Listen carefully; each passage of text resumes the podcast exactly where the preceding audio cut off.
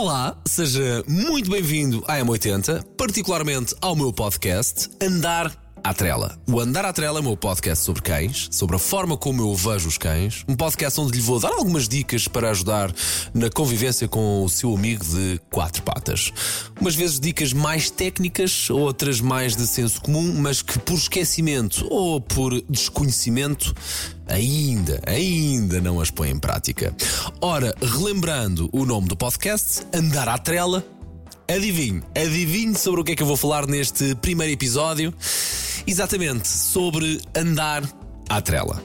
Ora, comecemos pelo básico, porque andar à trela e a coleira são dois objetos de difícil compreensão de como usar e onde usar. Sim, estou a ser irónico. Muitas vezes vejo tutores com o cão solto em locais públicos e as trelas no próprio pescoço, toda enrolada na mão também às vezes, outras vezes a fazer de cinto, outras vezes a imitar uh, um colda da polícia, ou então um, um cão simplesmente sem trela. Vá, ok, eu vou começar por aqui, eu vou dar já aqui uma ajuda. A trela esse objeto altamente avançado tecnologicamente é para ser usado de forma a ligar tutor ao cão. Portanto, uma ponta fica presa na mão do tutor, a outra ponta pode ficar, por exemplo, na coleira do cão.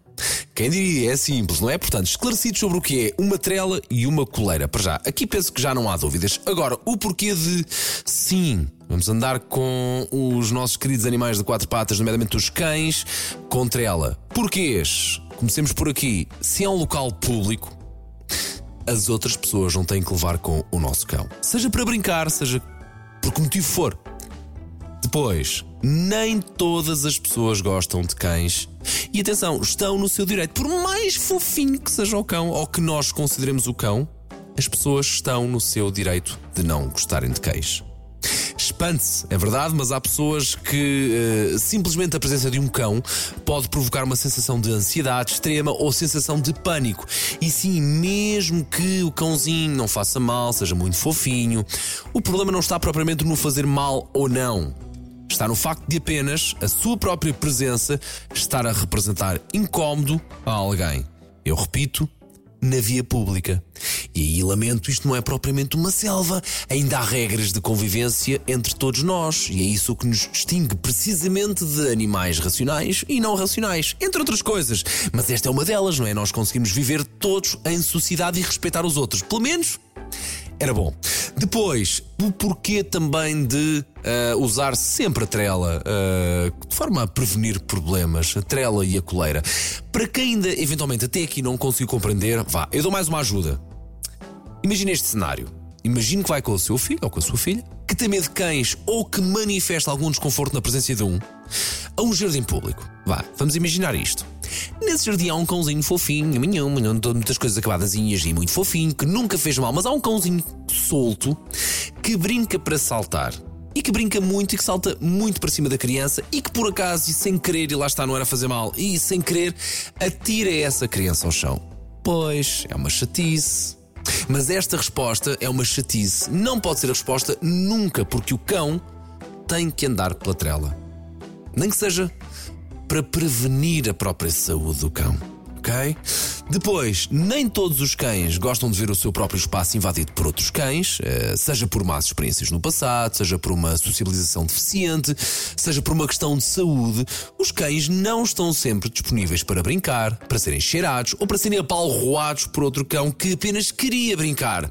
Portanto, quando vemos alguém a gritar, ai, coisa e tal, ele não faz mal, ele só quer brincar, ele só quer brincar, maior parte das vezes, o mal já está feito. Mesmo que aos nossos olhos realmente não haja mal nenhum. E a verdade é que os cães dão sinais de que não estão a gostar da presença de outro cão. E aí sim deveria saber ler e interpretar os comportamentos dos animais, não é? Ora bem, se ainda não está convencido o porquê de usar uma trela e uma coleira no seu querido amigo de quatro patas, um cão, vou tentar argumentar mais uma vez.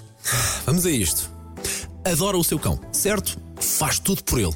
Certo, tenho a certeza que sim. O seu cão é incrível, também tenho a certeza que sim. É o melhor do mundo e nunca precisou, ainda bem, nunca precisou da trela por algum motivo mais desagradável, porque ele nunca sai ao pé de si, nem nunca foge e ele é realmente incrível. Mas os azares acontecem. A verdade é esta.